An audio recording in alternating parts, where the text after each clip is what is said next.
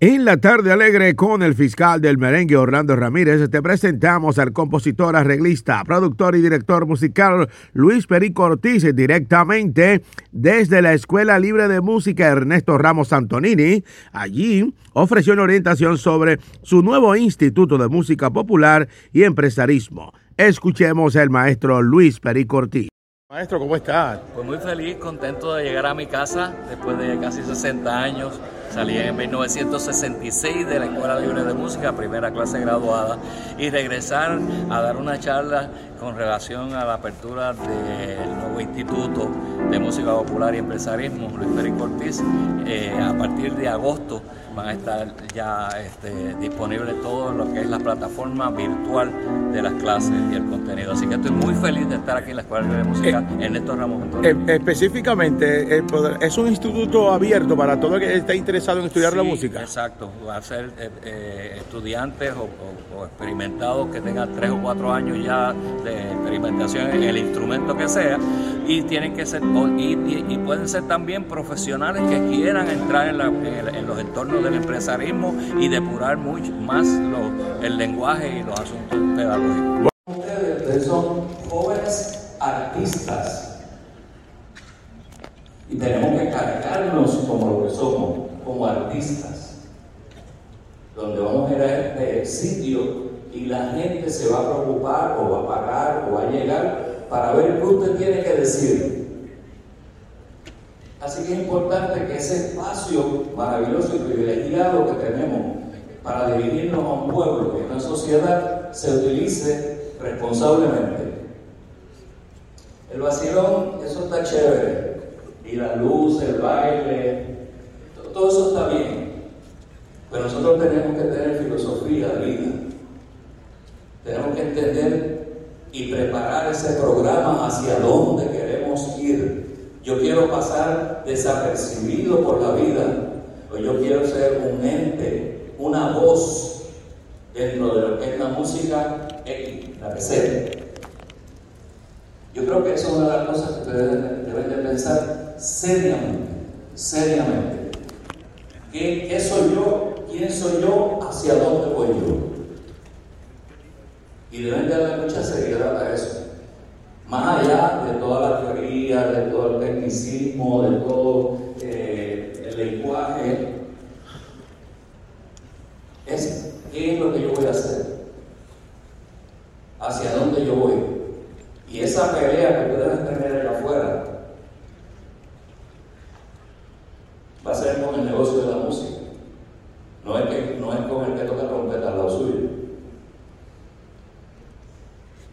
Otra de las cosas que vamos a estar trabajando con, la parte del empoderamiento es crear la con el desarrollo.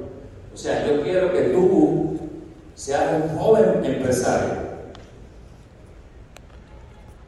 Mira qué bonito se siente cuando usted dice que usted tiene su propia empresa y cada uno de ustedes ya, ya pueden abrir su propia empresa, desde ya.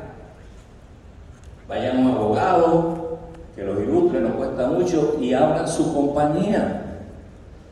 Cuando alguien quiera contratar su servicio, tiene que ser a través de la compañía. Hace muchos años, ¿saben quién es Chuck Magnoni? ¿Han oído ese nombre? No.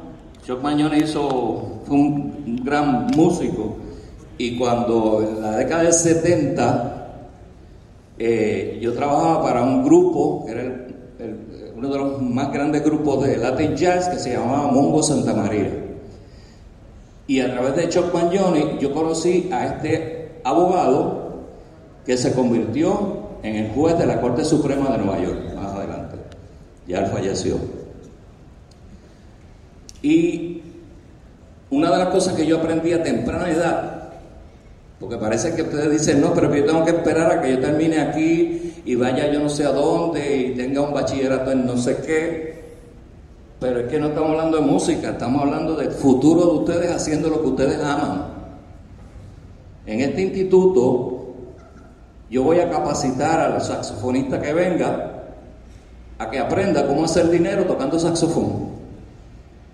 ¿Verdad que suena Suena muy liviano lo que estoy diciendo, pero yo creo que es muy responsable, muy responsable que vayamos atendiendo esos asuntos.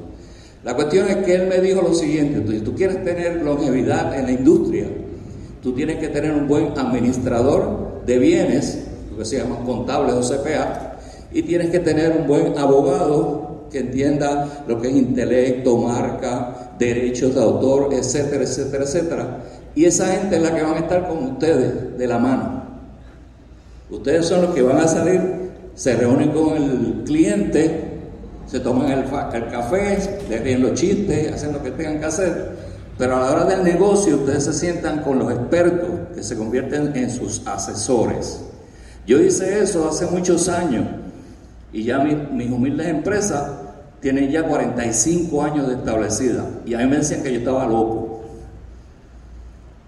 Porque yo, yo siempre quise, yo miré la cosa con la seriedad que se tiene que mirar este negocio. Y este negocio de la música nos lleva a otros elementos, otras cosas. Así que el instituto va a estar proveyendo ese empoderamiento también con los estudios que vamos a estar haciendo. El ser apto para la realización de algo. Ustedes tienen que tener, no es solamente que yo identifique la aptitud que ustedes tengan hacia la música, que los capacita a ustedes para tocar y aprender lo que sea, porque ya, ya, están aptos para hacer música. Pero también tiene que haber un grado de aptitud empresarial. El gran deseo de ser empresarios, de ser voces, de, insertarse ustedes en la sociedad seriamente, con la seriedad que esto eh, demanda. La música no es un relajo. Hay un tiempo para relajar. Pero la música es un asunto muy serio, un asunto de vida, un asunto, digo de vida porque ustedes van a ser responsables, ya están siendo responsables de la salud emocional, espiritual de mucha gente que los oye a ustedes, que creen en ustedes, empezando por sus padres o sus tutores, que están empezando a producir, a realizar, a componer, a tocar. Todo eso es bien, importante que ustedes lo miren con la seriedad que se tiene que ver. Otro de los asuntos que nos atañe a nosotros en el instituto es la psicología de la música. Eh, creo que ahorita estaba hablando de musicoterapia, ¿verdad? Alguien preguntó sobre eso. Eh, pero hay otro asunto que va de la mano, que es la psicología de la música. Nosotros vamos a estar desarrollando ese tema. Eh, un momento dado yo fui apoyo del primer bachillerato de eh, Jazz Performance del Conservatorio de Música y la rectora, eh, María del Carmen Gil, me motivó a que yo hiciera unos estudios sobre la psicología de la música. Y cuando yo empecé a mirar eso, yo dije, wow, esto, es maravilloso, porque es tan sencillo, pero es lo que te va a dar a ti, óyeme bien, es lo que te va a dar a ti longevidad. Yo llevo 61 años tocando ese instrumento y representando la música. Eso no porque yo soy ningún, yo no soy ningún virtuoso, que soy un apasionado de, la música. Lo que pasa es que ese instrumento pues llevó mi vida. Yo lo que quería era ser era saxofonista. Pero Dios me llevó ahí. Hay unos elementos bien sencillos que ustedes dicen, oye, pero eso, eso está como quedado. Tenemos que ser agradecimientos, tenemos que ser siempre agradecidos a los mayores por su motivación y su sapiencia. Cuando ustedes vean a un maestro, un artista, que ya está viejo, que a lo mejor no puede tocar el saxofón o la trompeta como lo tocaba hace 40 años, respete, honre eso, porque usted va a pasar por ahí si Dios quiere. Como empresario, o como músico profesional, siempre respetar a los motivadores, a la gente que les motiva, que les provoca a ustedes coger esa trompeta, ese instrumento, a cantar, a componer, hacer todos estos maravillosos eh, elementos de lo que es la música. Hay que tener una actitud amable y correcta en sus asuntos profesionales. Llegar temprano. La actividad a las 10 de la noche, Llegué a las nueve y media, pero empieza a dar los besos, los abrazos, de contar cómo te fue. Y después de escuchar al maestro Luis Perico Ortiz, conversamos brevemente con el profesor de música Víctor Vázquez, también trombonista de profesión. Adelante.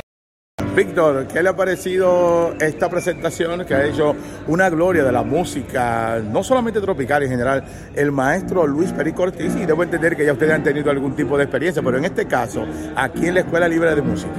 Mira, pues realmente, aparte del profesor Perico Ortiz, también tuvo el, profesor Ricardo Pons, los cuales son grandes y excelentes músicos. Para nosotros es vital que se siga promoviendo el arte y traer este tipo de recursos como son estos dos grandes profesores, porque así nos da, le da al estudiante más oportunidades y más opciones dentro de lo que estamos tratando de, eso es que mantener la música viva y el negocio de la música también, porque como dijo el profesor eh, Luis Pericortí, ya no es únicamente tocar por tocar, hay que, tenemos que estar claros de que ya se puede generar. Y en el caso de ustedes, ¿cuáles son las clases que ofrece? Yo soy fundamento avanzado. Okay, fundamento 6 Sí, y soy trombonista profesional. Hablando de trombonista y de músicos, Puerto Rico mantiene esa dinámica independientemente de los géneros. Específicamente aquí en la escuela vemos muchos jóvenes que están estudiando y de repente podemos ver un cantante y vamos a, vamos a hablar bien claro, incluyendo hasta en la música urbana, el reggaetón y de una forma u otra dominan un instrumento o hablan de que estuvieron estudiaron aquí en la escuela libre. Una gran base, una gran base, definitivamente desde, desde vamos a hablar más acá desde Gilberto Santa Rosa por ahí para abajo, hasta Rafa Babón, estudiaron en la Escuela Libre de Música. Tego Calderón estudió. Sí, sí, eso, por eso le digo, y es la importancia y de... hay que tener esa base bien clara y, estamos tratando de hacer el trabajo lo mejor posible, porque el detalle es que después tú te puedas diversificar o moverte al área que tú entiendas, pero con una buena... Algunos estudiantes ya que están en otro, en otro ambiente, aunque no sea la música, pero que mantienen contacto con la música, de repente regresan a la escuela, profesor, le agradezco, algún tipo de donación que puedan hacer a la escuela. Definitivamente. Hemos tenido, bueno, la realidad es que la música ya, la, libre música ya hay una tradición de muchísimos años, donde encontramos desde jueces hasta cualquier otro tipo de trabajador, ¿no? Y, y muchos de nosotros por el, hecho de mucho que queremos la escuela, pues hacemos aportaciones o siempre nos mantenemos llegando a la escuela. O sea que esto es muy tradicional. Bueno, muchas gracias, profesor.